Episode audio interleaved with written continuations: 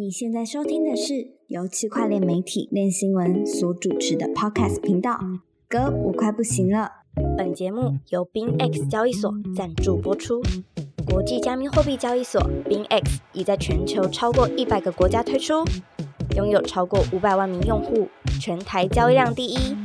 提供现货、衍生品、跟单及网格交易。现在加入 BingX，立即享有最高五千美元的新手福利。嗨，欢迎收听这一集的歌，我快不行了，我是韦德。今天我们呃，哎，这好像是我们第一次就是找这种这种合作的 p 另外的 podcast 节目的人来上节目哦，第一次吗？没错，今天的的是哇，倍感荣幸啊！加密中局主持人 Jet，然后他现在同时也是这个 Blackto 的 BD Jet，欢迎哦。哇，这我刚才才刚到录音室跟韦德讲说，我觉得就很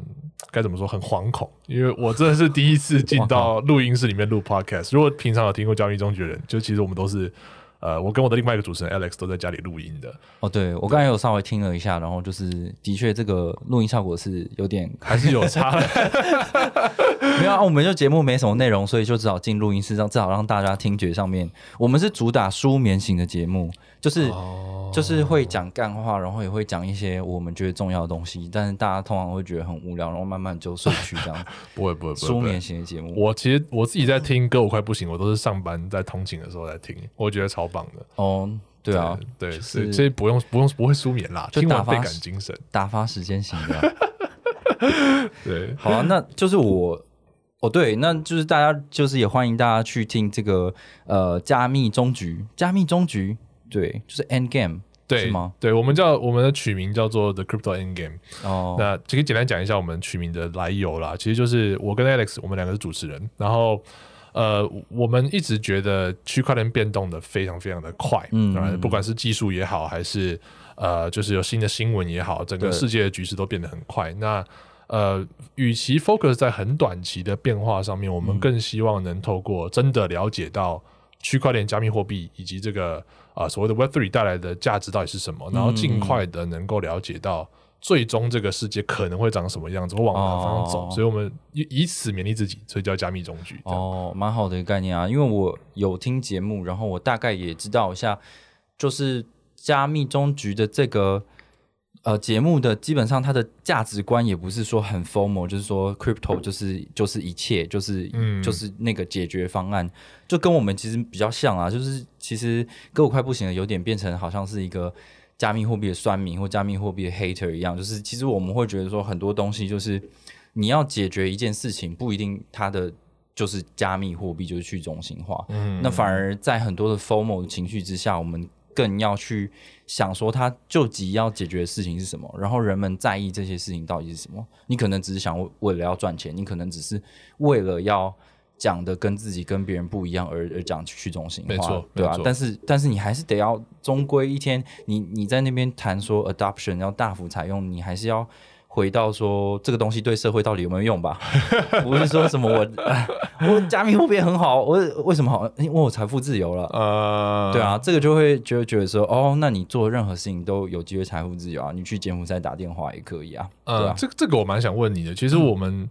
确确实也加密中学变得有点像是一个 hater 台，但是其实其实我们非常打从心底的 believe，嗯，最后区块链一定会 work，就我们心里是非常非常 firm on this，但但是因为要保持中立，就是加密中学有个特色就是要唠英文哦，对不对不起，firm，firm on this，firm on this，解释一下这个这个。没有就 firm 就是。怎么拼？怎么拼？没有没有没事没事，没有，反正就是就是呃，我们后来就有点担心，说我们有时候讲的太真实，是我们心里的想法，会不会感导致这个节目变得很不 formal，然后不 formal 就很不不那么吸引人。那你们也会不会遇到这种问题？还还好，不会啊，我没有在管这个的啊，大家都知道我们的风格，所以不会有什么收听的问题啊，因为反正就是。我觉得会愿意听 podcast 的人，就 podcast 其实风风格很多种啊，就会愿意听，然后留得下来的人，基本上就是他喜欢你的风格，他喜欢你说话说话的方式，喜欢你的内容，喜欢你的 angle 这样子。嗯哼，对，所以其实不太需要担心，就是会不会不够 formal，完全就是保持你自己，做自己，讲话的样子就可以了。formal 的人对听 podcast 应该没有兴趣吧？哦，对，因为你可能要花一个小时静下心来好好听，就是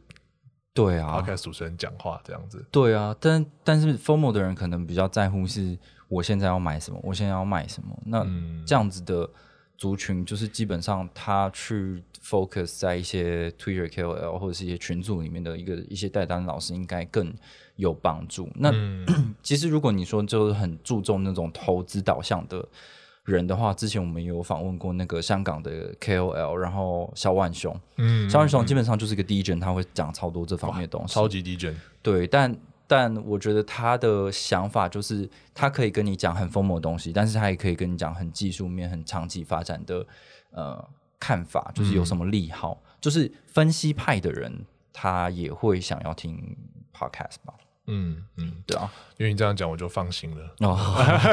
但哦，就是加密中局它其实有针对很多的产品创新方面去做深入的讨论啦。那我们最近比较不做这些，就是还是嗯做新闻面的东西去探讨，然后产产产品创新的部分可能就是。去去片段式的去讲，这样，嗯，这可能也是因为我自己是 b o t t l BD 嘛，所以身为一个 BD 还是很常需要知道市场中最新的产品长什么样子，我才能去跟人家做一个谈资嘛。对对对对对，比如说下礼拜我要去巴黎，就那个 FCC 嘛，然后。呃，我们就常常在在出差之前都会先想一下，说哦，我这次出去跟人家谈资是什么？对。然后不管是产品也好，新的，比如说欧盟最近的法规有一些更新也好，这些我们就要就是当做武器库放在自己口袋里面，这样。对啊，我觉得这样比较好。就是你你听真的有在做产品的人在呃讲这些产品的时候，我觉得更深刻。像有这些新闻上或 KOL，他们就是可能针对比如说啊，Uniswap。V4 出来，然后有什么 feature，然后他们就是按照说明书去做报道、去做讨论，然后可能用自己的想象，然后去比较。但是我觉得有很多细部的东西是，你是呃，可能你是深度的使用者，或者是你本身也是产品的开发者，你才会知道说，哦，这个东西。跟是不是市场上已经出现过类似的概念，只是说现在再重新把它整合起来，一起一一次去做，那它有什么影响？我觉得那个讲出来的深度会不一样了。没错，没错，嗯，不过我也不是专家啦，就是只是 BD 觉得自己是，就是我工作之一嘛，所以就好像要做到好，把这件事情做好才有办法。哦，BD 就是要很会，就是唬别人呐，就 就诈骗集团，可以这么说。好啊，那那我们还是回到。就是新新闻主题嘛，那我觉得我们还是回顾一下，因为其实我们上个礼拜都在京都，嗯，然后呃，我们上一集其实也是在讨论说跟日本的这个区块链 Web 三产业发展是什么样子的，对，然后我快速的跟你复习一下，或者是没有听上一集的人复习一下，说看到的东西是什么？就是我觉得日本第一个就是日本 Web 三产业，它可能。嗯，相对其他熊市的市场来讲，它变变得比较活跃、比较蓬勃一点。嗯但是其实它整体的所谓的 crypto 社群还是比较小的，然后是一个很封闭的业态，因为他们还是一个企业为导向的社会，所以就是开发者跟企业是一个合合作关系，他们也是主要主旨在怎么样为企业做到更好的商业活化。那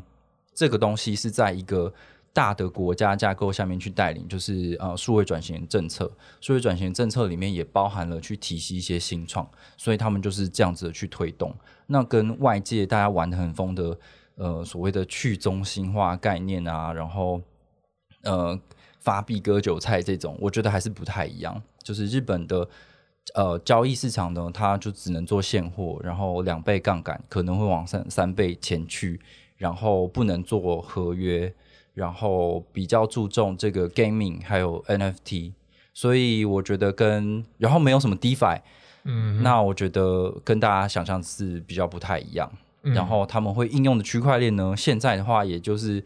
Oasis 跟那个诶，突然叫 Astar，Astar，对对，就是呃渡边创太哇，他那边 Soda，他他就是好像就是一个新生代的 Web 三明星这样子，在日本做。推动，然后到这个这个日本的活动呢，其实八成我八成时间都在讲日文，我不知道你们是怎么样哦，真的。但是我八成时间我都在讲日文，因为呃，其实如果你要跟一些他们可能有相对国际化的业者之外的业者、本地的业者去谈的话，他们都还是以日文几乎全日文。对啊，对，这是我比较看到的东西啊。然后，然后还有一个，对不起，最后补充就是稳定币的东西。大家好像很看好稳定币的开放，但是我觉就觉得他们其实还在探索中。对，然后。而且他们的法规其实是有限制的，就是你的 collateral，你的这个储备资产目前只能是法定货币，而且这些法定货币必须留在日本的信托银行里面。那这对 USDT 或 USDC 来讲，他们都要评估说，呃，我在这边做这个市场，我有没有必要做到这样？然后包含本地的银行业者也要去考量说，如果我只能存放日本日币的话，嗯，那我到底有没有利益利益可言？这样。对，其实没错，因为上礼拜我刚好我跟我跟韦德都在都在日本嘛。那呃上一集的那个歌我快不行了，我有听。嗯，呃，我觉得蛮赞的。就上一集是用日本律师给了一个比较偏法规，然后跟整个就是社会经济面的角度来去剖析现在日本的区块链状态嘛。嗯，那我可能可以用不同的角度再给可能呃歌我快不行的这听众。呃，稍微有一个不一样的感觉，就我们是比较偏产品方嘛，所以我们去日本更多的是去那边 BD 当地的，不管是 investor 也好，或者是那边的 partner 也好，对，其实我们是想要更了解这个市场。那我自己感觉日本现在的状态真的很特别，嗯，啊，那它的最大的原因来自于就是所谓的语言隔阂啦，哦，那语言隔阂导致现在就变成说里面的人出不去，外面的人进不来，嗯，里面人出不去更像是说当地的 user 他其实。说真的，不太知道这个，就是其他英文世界，就欧美世界里面的，无论是钱包，我做的钱包也好，或者是游戏，或者是 DeFi 的的这个这个趋势，甚至是最硬核的，就是 Ethereum Foundation 他们提出来的一些新的这种 proposal，他们可能也比较比较不了解。在这个情况之下，他很容易会觉得一些日本当地的产品，哎，感觉就是最好的，然后感觉。可能这就是就现在区块链该有的样子。嗯，那外面人进不来，这个更加是是一个很明显的情况。其实就像是我们这种，还有所谓的日本国外的一些服务，你要进到日本，最主要的就是所谓的语言的 localization。嗯，那你的产品所有东西都必须要是全日文，不然没有人会用你的东西。对，那这个还只是第一步。其实我们有跟一些呃当地的投资人也好，或者是当地很。很很有 know how 的一些人谈过，嗯，他们就说，其实不只是，sorry，不只是呃语言要 localize，甚至是你当地的你的产品的界面，你的整体的风格都要完全的符合日本人喜欢的样子。然后他就举了一个例子，我觉得蛮赞的，他就说可爱的元元素吗？呃，这可能是一个，然后另外一个是说，呃，像日本的浏览器，嗯，我们现在用的 Google，它就是一一个 search bar，对，然后你就是把你的东西 type 进去之后，然后你就可以打看到你你想要的东西嘛。但日本后来，呃，Google 在进军日本的时候也做了类似的事情，对，然后就想要很保持一个很简洁的这个这个输入界面，然后后来他们就发现说这样的东西好像不会 work，对，就他们都用雅虎，对雅虎，然后那种很复杂，雅虎一堆一堆东西塞到那个那个 page 上面，然后他们。好像更喜欢这种风格，那我觉得这就是所谓的你要进军日本很需要去考量的东西。那相比之下，也是因为这种语言的隔阂跟这种跟世界之间的区块链的技术的不太一样。那现在日本就是一个非常用户导向的区块链世界，嗯，就是它不太会有那种很硬核的东西在里面，嗯，那完全就是 user 就很喜欢像之前那个 Stepen，嗯，就这种 Stepen 这种走路游戏，日本的 user 就觉得哎很好玩，然后他也不太会管说，呃，他背后的技术啊，对，赚钱赔钱，或者说现在到底还能不能不能赚，即便到现在，日本几乎是。Stepen 在世界上仍然保持最多 active 用户的的国家，就大家还在走，就觉得好玩，还是可以继续走这样。所以我觉得这个是我们以我们的角度看到蛮特别的一个一个一个现象了。哦，对啊，我觉得相对来讲，日本好像对于就是 Web 三应用不是比较不是投资导向，我相对而言，我觉得是蛮健康的。然后。嗯，我觉得什么就是他，即便他们玩就是做游戏，其实他们有很好的 IP，IP 是一个很强项的东西，他们也是想要发挥在世界上发挥这个强项。嗯，那很多大游戏公司愿意进来，可是他们也不愿意因为说因为 Web 三这种经济性而破坏原本的品牌，所以他们还是去投资一些相对比较小的制作公司，然后拿一些可能相对风险比较低的 IP 让他们去发挥去尝试看看。对。对对啊，我觉得这个是比较特别的啦，就是他们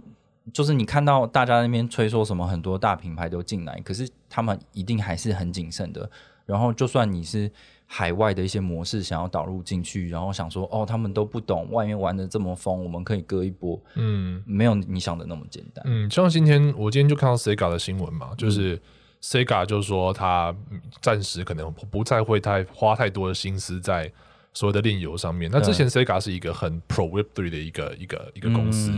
那现在可能也是发现说，哦，做这个东西不只是有风险，甚至如果你做的不够好，嗯，你可能会影响到你自己的 IP 原来的价值嘛？对对对，这可能就是一个一个现象啦。就到底这些 Web Two 公司能不能成功在日本发出一个世界性的 D App？这其实也是我们现在在观望的东西。嗯哼，好，那呃。我觉得就是最近有几个比较热的东西，比如说像是这个比特币的现货 ETF，然后我们都知道之前那个基本上 BlackRock 它就是提出了一个申请之后，然后全部之前过不了的人全部就是跟上，然后一样画葫芦再去跟他申请，然后就堵在 SEC 那边，然后呃就有传闻说有这个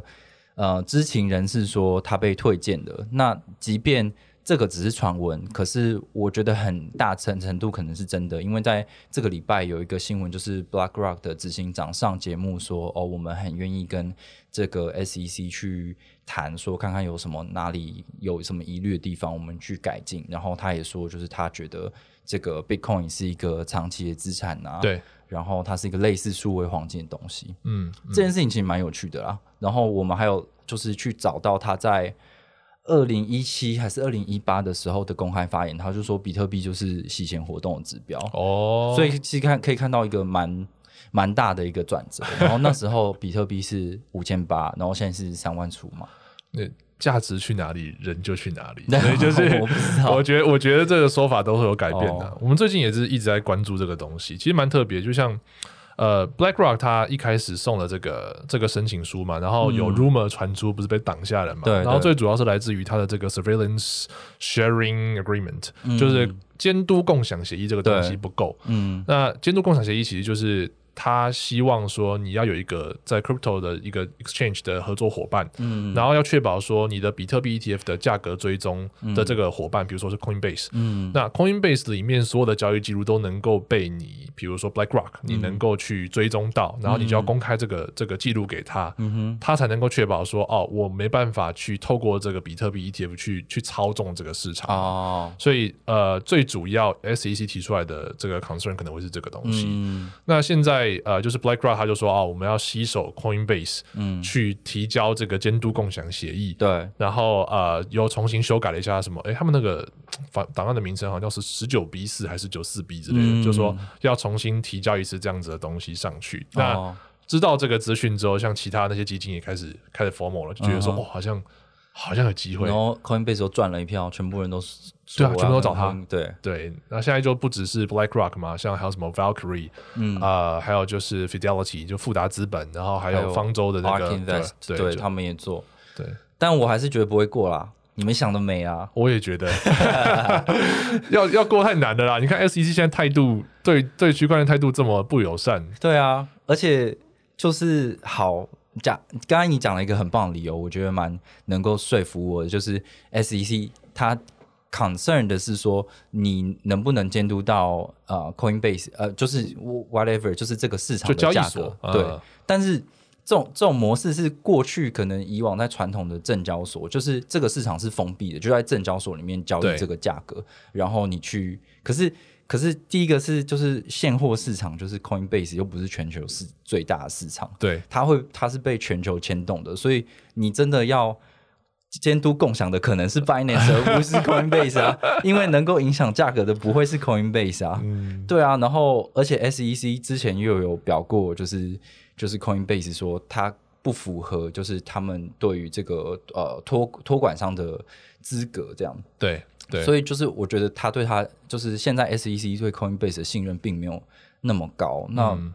就算就算就算是 Black BlackRock 他出来提这个，我我也觉得要过是很难的。没错，没错，因为其实就像你刚才说的嘛，它不像是一个证券是在一个完全封闭交易所里面进行交易。嗯，比特币的价格不仅仅是中心化交易所，即便是 Coinbase、Kraken 还是其他的呃这个 Binance 啊，或者是甚至现在其他的一些什么什么 BitGet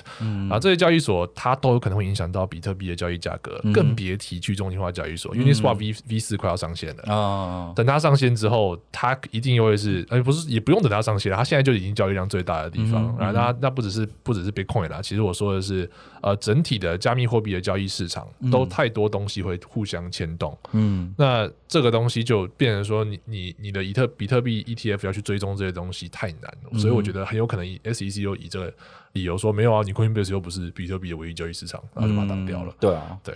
所以想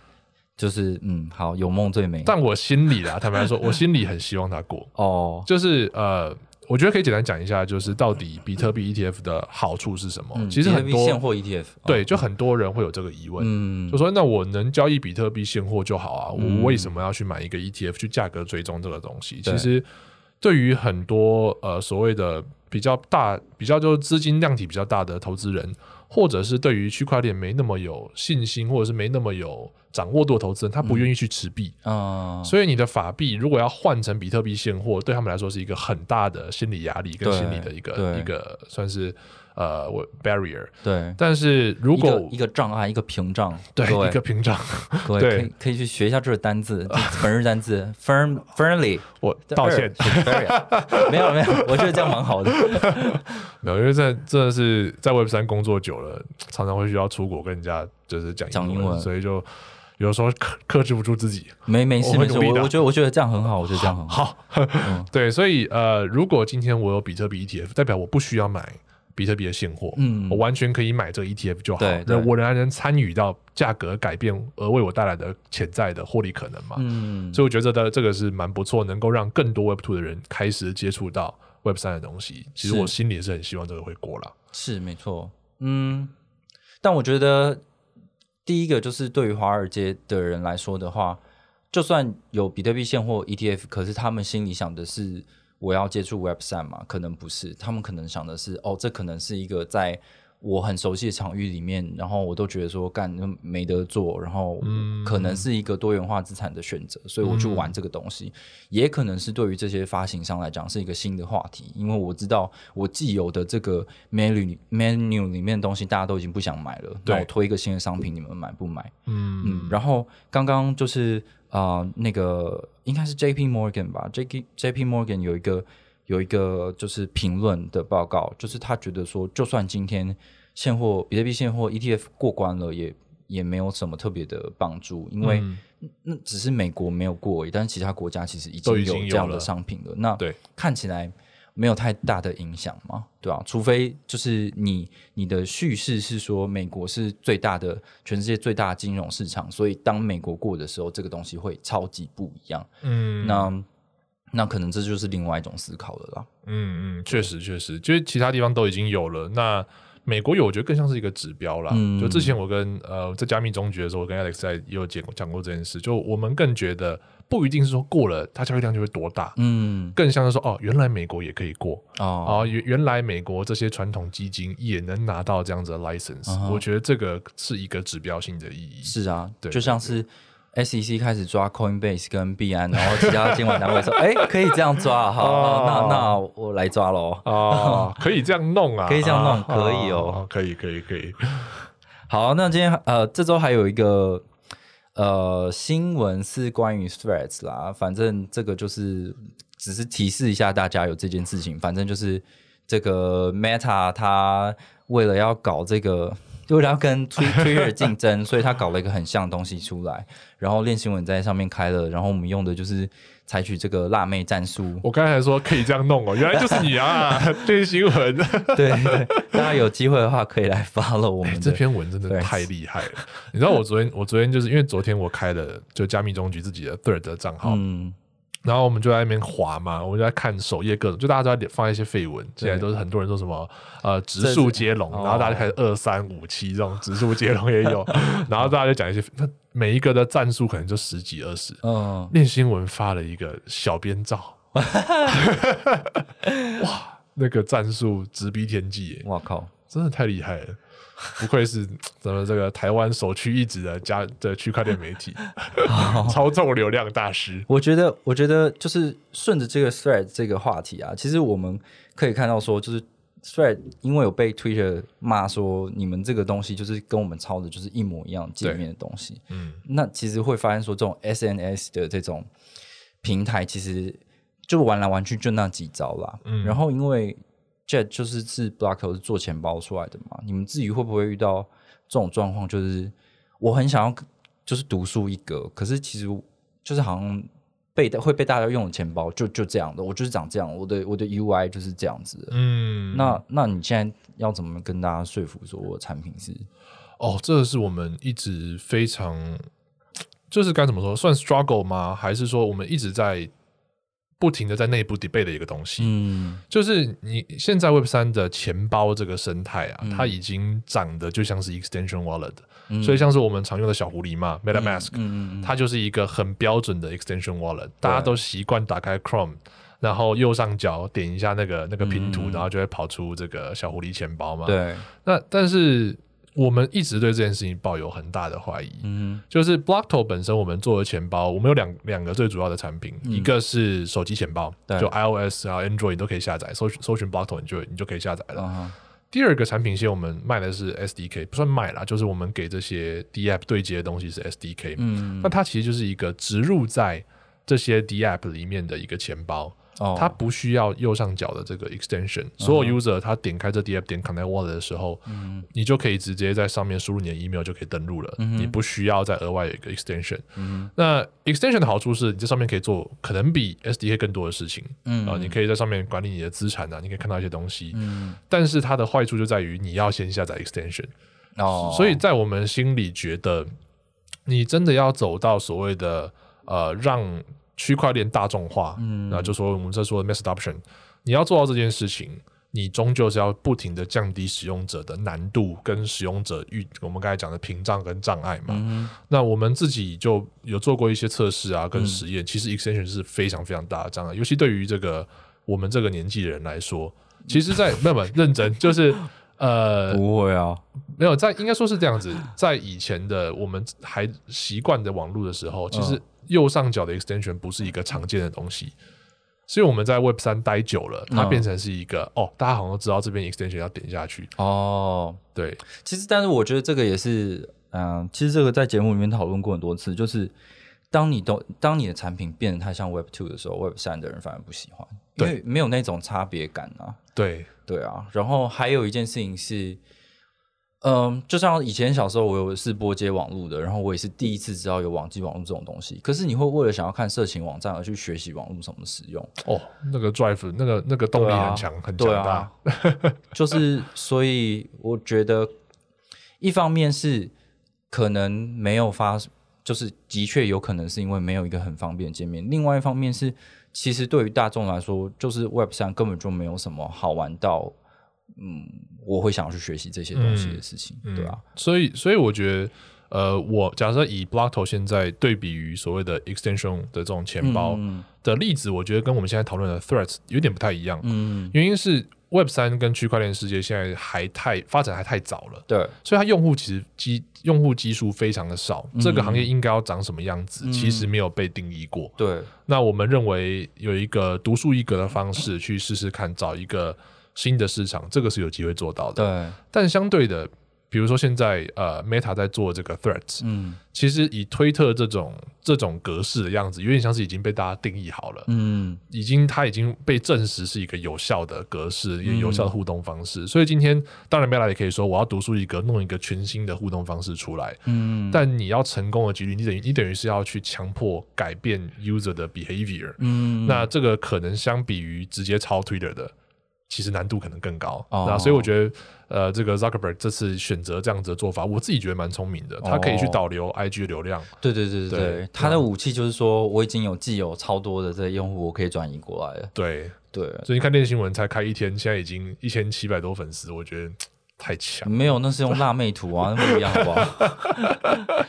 好，然后然后就是，嗯，虽然说我刚刚就是有点。怀疑说，就是方便不一定是吸引大众的一个点，但是其实因为好，MetaMask 是就是呃，就 POA 钱包，就是这这个叫什么？自托管钱包，呃，叫 EOA 钱包，EOA 钱包，对。对，是呃，就是自己托管的这种钱包。然后，然后 Blockto 是属于智能合约钱包，对，嗯，那啊，那让你讲一下智能合约钱包的定义是什么？哦，OK，好。呃，我们在刚才讲的 EOA 钱包，这有点可能有点太术语，我们跳过这个哈。所以其实我们就想，我们就叫它自托管钱包，像是小狐狸这样子的东西。那所谓的这个这种钱包呢，它最主要是说，哦，我现在手上持有一把私钥，这个私钥对应到的，就应该说是我手上对应到的私钥跟公钥是一把一把对一把的一个钥匙。对，所以我只要手上持有这把私钥，我就可以去到区块链上面跟一个。智能合约互动，然后我把这个私钥插进去，哎，转一下，哎，就过了。对，其实就是 EOA 钱包。嗯，那这一把私钥直接对应到我这个人的这个这个身份。嗯，但是我们现在在说 Smart Control Wallet 的的东西不太一样，也就是说，所有的 account 其实都可以被当做是一个被部署在区块链上面的智能合约。嗯，那我们一直以来都知道，智能合约的好处在于它里面可以。写东西嘛，嗯哼，所以这个智能合约它里面它的弹性就非常非常的高，嗯，相比于所谓的 EOA 钱包，一把钥匙能做的事情就叫做 sign transaction，就是我就能它拿它来做交易了，嗯，除了这个以外，其实我能做的事情并不多，嗯，但智能合约钱包就变成说，我要做的这笔交易，假设我今天要做。呃，一次要做五十笔交易，嗯，我拿着一个小狐狸，我要一次一次的按，就是 approve approve approve，嗯，但我拿智能合约钱包，我可能可以把这些交易的动作直接写在我的智能合约里面，哦，所以我一次五十笔交易，我就按下去啊，approve 一次，其实这一次就通过了。那为什么智能合约钱包重要？我们这个的灵活性。需要被用在我们生活中很多很多的地方。嗯，就举个玩游戏的例子。嗯，我们刚才讲的，今天我假设我在玩这个，最近有什么游戏特别红？萨达。嗯，我可能会因为打怪啊什么拿到一些装备，我要一次去卖什么十个装备、二十个装备。嗯，假设我今天在玩的是一个萨尔达炼油，嗯，那我真的就这样一次一次按 approve。其实这个对于使用者来说是一个非常痛苦的事情。嗯，但是用智能合约钱包，嗯，你可以很自然而然就是去找一个道具商人按下去。approve，哎，就完成了。哦，所以这个是一个。那再来就是说，智能合约钱包的弹性还包括的是，你不只是因为现在我我假设我拿着小狐狸钱包，我要去跟区块链互动，我互动的时候我就要付 gas fee 手续费。嗯，但是我用智能合约钱包，其实可能可以让别人来帮我付手续费。我们刚才说了嘛，这个弹性是可以写在合约里面的。所以如果有一个人他愿意帮我付手续费，不管这个人是钱包商。还是我现在在互动的 D App，嗯，他帮我付掉手续费的话，我整体的互动是完全无痛的，我不需要准备以太币，我不需要准备呃我们所谓的可能 Polygon Matic 的这个币去跟区块链互动，完全互动对我来说就是免费的、好用的。那这个更符合贴我们所谓的 Web Two User 习惯的一个场景了。所以这大概是智能合约钱包的一些好处。这个就是呃，最近以太坊有的那个叫做 EIP 什么东西。哦，四三三七对，EIP 四三三七的一个内容嘛，就是呃，让你可以你的 gas fee 是可以由别人帮你支付，或者是它是不同币种来支付的这种功能，这样子。对对对对，没错。呃，但我记得最早最早听到就是智能合约钱包的时候，它描述的可能是跟就当然智能合约钱包的就是功能很多，但它跟这个这个 MetaMask 的私钥保管上面有什么样的区别呢？嗯，应该说就是 MetaMask 它的私钥基本上就是一开始我们不是在登录的时候会写这个助记词吗？那助记词本身它就是一种私钥的，算是 mapping 啊。反正我们不讲细的，总之就是你要把这些助记词保管好啦。不管你要藏在你家床底下，还是你要啊怎样写在屁股上面，还是怎么样都可以。总之你不要让任何人知道你的私钥是什么。我也听过有人是说，我就记在脑海里面，对我记完之后我就把它擦掉，然后脑海里记，我相信我的记忆力，这样也可以。嗯，对。但是呃，相比于这样子，智能合约钱包的私钥管理就非常有弹性。嗯，你一样是。可能可以让钱包商帮你代管，嗯，你可能可以把所谓的私钥分成好几把不同的钥匙，分别分给不同的人去去保管，我们就叫做这多签钱包嘛。对，那这也这样子也可以。那或者是说啊，你要把这个私钥给一个第三方的权威机构来保管，那这权威机构你可能相比于他。你更你更相信这权威机构，相比于可能一个钱包，他自己跟你说我要保管你的你的私钥嘛？对，所以这种这种保管方式就提供给人们更多的灵活性。嗯，那我们提到所谓的社交回复，嗯，就是就是今天有一天我不小心遗失私钥了，我如果拿是小狐狸钱包，遗失就遗失了，没了就没了，你不可能找得回来。对，但我拿智能合约钱包，我可能有一些不同的。回溯的方法。对对，那不管是刚才讲第三方的权威机构帮我找回来，嗯，或者是朋友认证，朋友认证，像微信微信一样，微微信微信一样，对，这个这个也是可以的。对，所以我觉得这个是蛮大的一个区别啦。对，我觉得就是其实现在的业界也开始在改变，比如说像 Ledger，Ledger 是做冷钱包的嘛？对，那他们的中心思想一定就是说我拥有我自己的资资产，然后我就是呃保管自己的私钥这样子。对，就是 Your key, Your money 这样子。但是他们后来其实也尝试着想要说服大家说我要做一个 Ledger Recover 这样子，然后就会炮轰。对，就是有打击到。去中心化社群的核心信仰啦，但是我觉得其实他这样的走的路线是很合理的，因为我不可能一辈子卖就是冷钱包，然后我就卖你这些中心信仰的人吧，我还是得要服务一些，嗯，我可能对我自己保管能力没有那么有自信，有一天我可能忘了或是丢了什么的，那我的东西找不回来怎么办？就是他也会想要做到他的产品的 adoption 啊。然后这个是一个我看到的改变，另外一个就是最近 Vitalik 他呃除了之前好几篇文章有提到 Smart Contract Wallet 呃呃智能合约钱包之外，他最近也有做了一个 AMA，然后上面其实讲了超多的问题，然后里面也很多关于那个。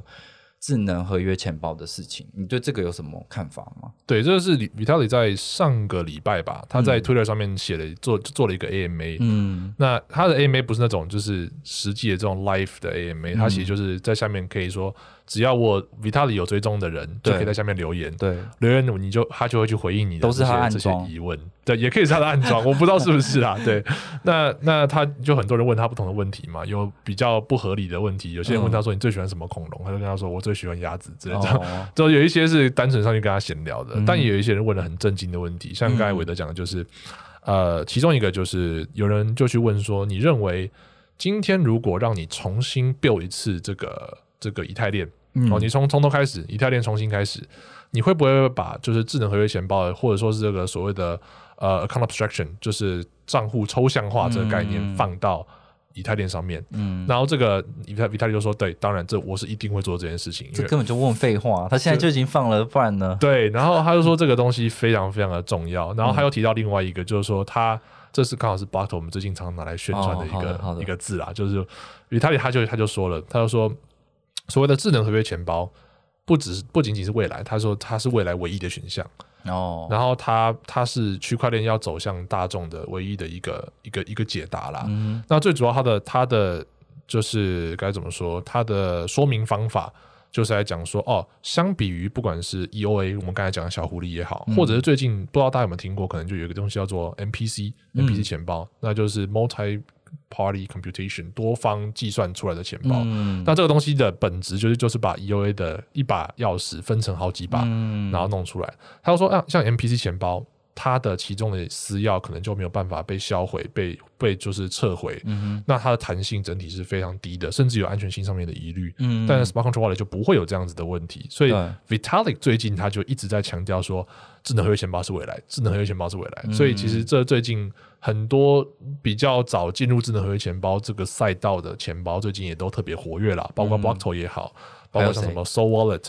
然后什么 Unipass，然后什么 Biconomy，其实这些都是。比较大的，还有 Argent，这些都是蛮大的这种智能合约钱包的的的早期竞争者了。哦，对，所以大家就趁着这个 Vita Vitalik 好像把这个当做是一个以太坊社群的发展目标的这个路，然后就一直一直的嗯到处吹下去。对，就是就是你一定要蹭一下嘛。既然既然 V 神大大都这样讲了，我们当然是要抓住这个机会，赶快对，也是啊，吹一下。我觉得这当这当然是没问题啊。如果说我可以相对来讲更嗯啊方便、更省钱的话，我就这样用啊。然后至于安全性的话，就看你怎么样去定义安全性这这件事情啊。对对啊。然后，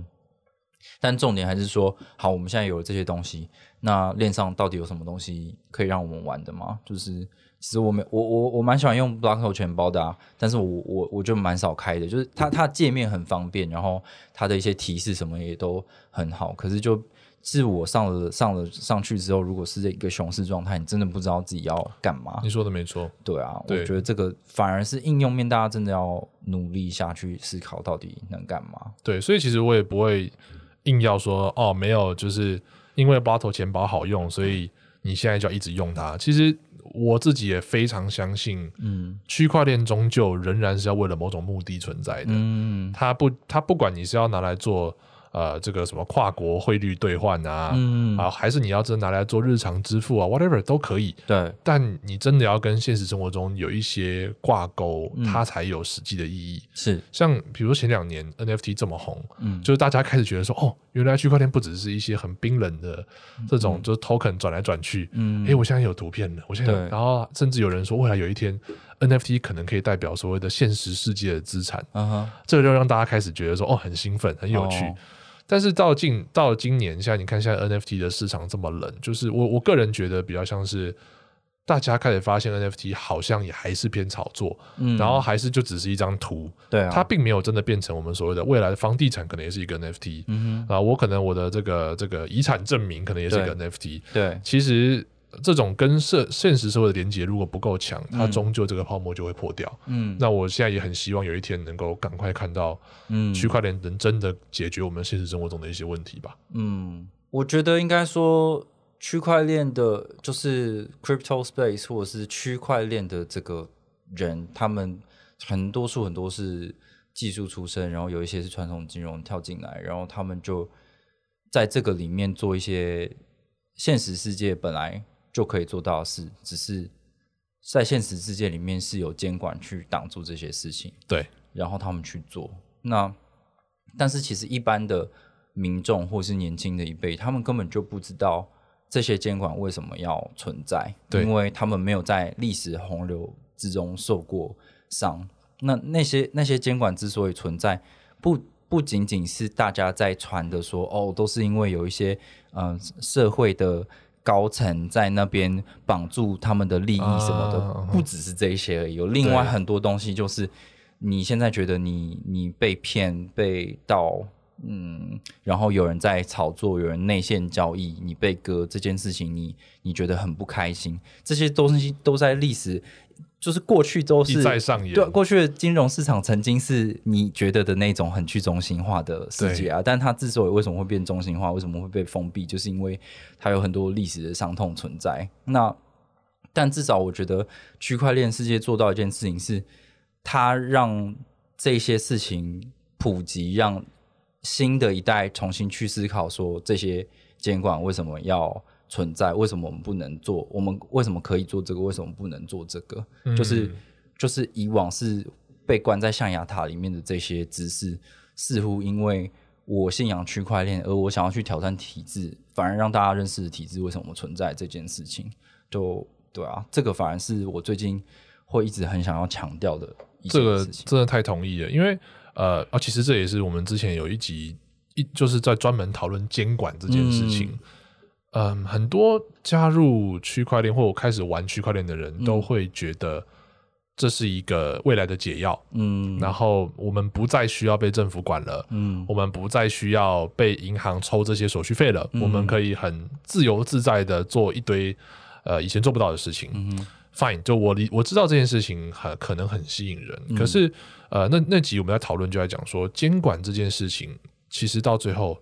它不是只是掌握利益，嗯，而是在保护在这个市场中所有交易的人，嗯，那我觉得这东西非常非常的重要。对。你，你如果没有这个东西，今天我要 rug 你，我要我要随时逃走，没有人会管你啊，嗯，甚至 crypto 现在也不是一个合法的资产，对，所以今天你 rug 了，根本没有法律可以救你，就我今天想 rug 我就 rug，嗯，然后然后没有人可以制裁他，你甚至根本找不到这个人，因为他可能他的头像就是个 NFT，对，你不知道这个 founder。它的名字是什么？那在这种情况下，我完全可以理解为什么为什么区块链到现在还无法走向所谓大众市场。嗯，你很难想象，今天你爸爸、你妈妈，然后拿他退休金，然后去玩区块链，然后被 rock 之后，会这世界会变怎么样？嗯，很可怕嘛。对，所以呃，我一直觉得，真正要往区块链要发展起来，监管是必不可少且必须。嗯，然后我希望它越早发生越好。对，那当然，你监因为的监管，你会损失一些。可能你觉得的好处，嗯，哦，你可能会损失一些什么效率啊？你可能会损失一些你中间会被抽的手续费啊。